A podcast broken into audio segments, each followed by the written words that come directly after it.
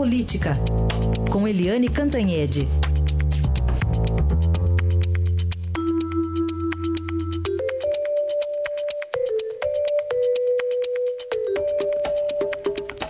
E o governador de São Paulo, governador Geraldo Alckmin, dando passos largos para ser o candidato de centro né, na eleição presidencial. Deve ser um nome aí de consenso até para presidir o PSTB.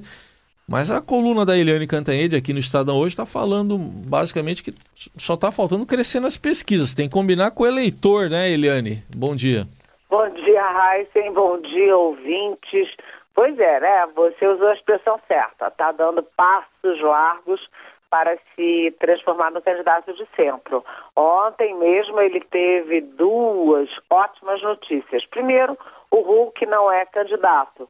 Ou seja, é, sem o Luciano Huck, o PSDB vai aí ficando sem opções. Tentou o Dória, o João Dória, prefeito de São Paulo, não colou. Ah, depois começou a se encantar com a opção Hulk em aliança com o PPS também não colou. E quem não tem tu vai de tu, de tu mesmo, né? Então o Alckmin é, vai se tornando, vai fechando aí uh, o cerco no PSDB. Além disso, o Tasso Gereissati e o uh, Marconi Perillo, que é governador de Goiás, os dois abriram mão da presidência do PSDB em favor do Geraldo Alckmin. Ou seja, o Geraldo Alckmin vai ficando com a faca e o queijo na mão, é, porque os outros candidatos que tentaram ocupar esse espaço de centro e que tentaram capturar aí a preferência do PSDB não decolaram, foram voos de galinha. E o próprio Alckmin agora tem a, a máquina do PSDB na mão. Ele sempre teve mais força no PSDB do que, por exemplo, Dória. Mas agora ele tem a máquina, né? então ele vai repetindo o movimento do Aécio Neves nas eleições de 2014, porque o Aécio era presidente nacional do PSDB e, simultaneamente, candidato. É isso que está acontecendo com o Alckmin. Duas grandes notícias. E hoje o Estadão dá a terceira boa notícia, que é o Palácio do Planalto é, que tem um trunfo na mão, que é a melhora da economia, a gente sempre fala, né, o crescimento, a previsão de crescimento está sempre aumentando, a inflação muito baixa, juros caindo, né, uh, o emprego se recuperando pelo sétimo mês consecutivo. Então, o Palácio do Planalto tem trunfos e não tem candidato. Ele vai usar esses trunfos a favor de quem?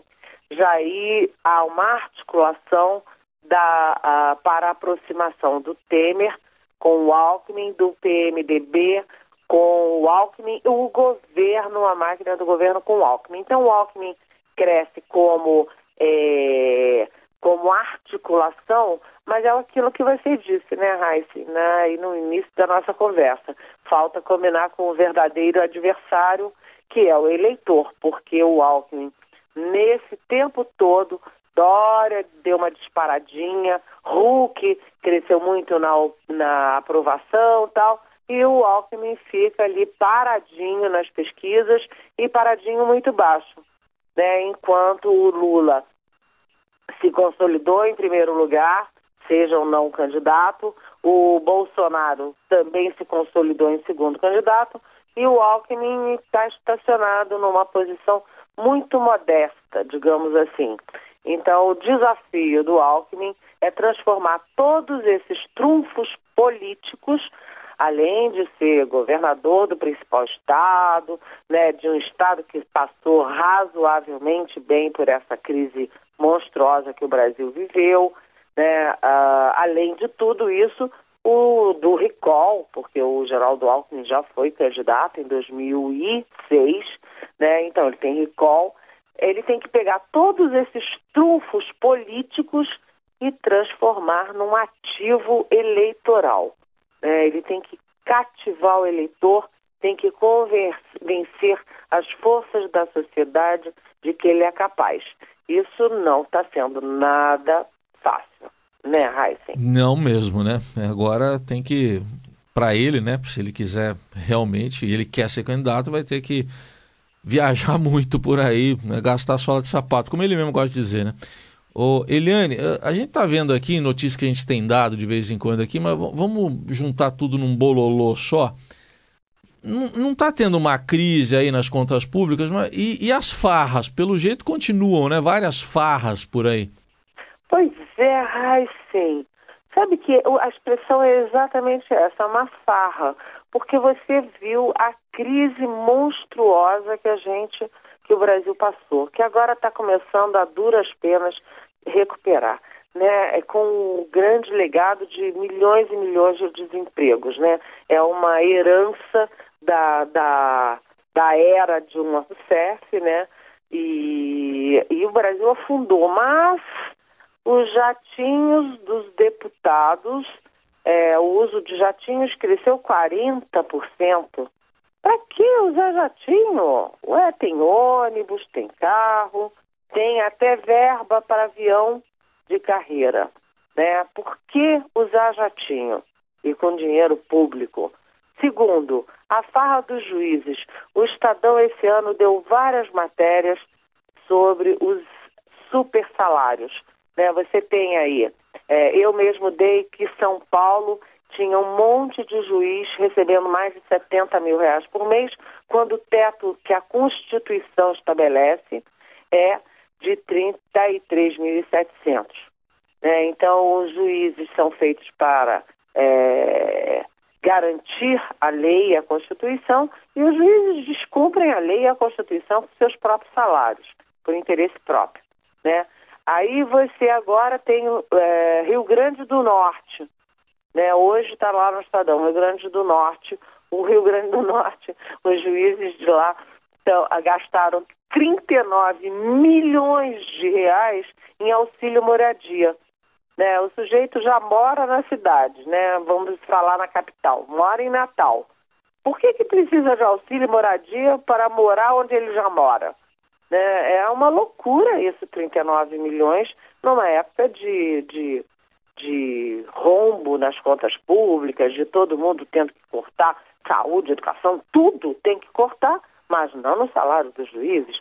Então, ah, são vários, várias coisas que a gente olha, esses penduricalhos todos, que não dá para suportar. É, eu e o Rafael Moura, lá do Estadão, a gente entrevistou a ministra Carmen Lúcia, que é presidente do Supremo, na sexta-feira, e ela disse que a planilha com os super salários, ou seja, com os salários de todos os magistrados do país, vai sair em dezembro.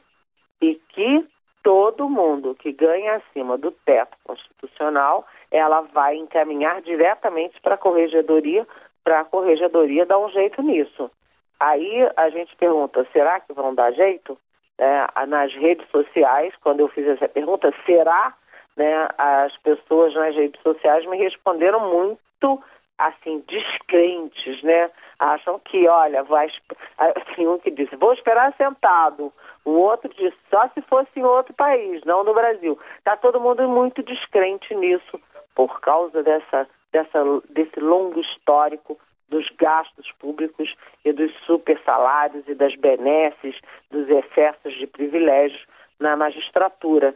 Então, vamos ver se a Carmen Lúcia e a Corregedoria vão ser capazes de dar um jeito nisso, né, Raíssa? Olha, Eliane, o nosso ouvinte Ediel Ribeiro está explicando aqui por que, que tem que ser de jatinho a viagem, viu?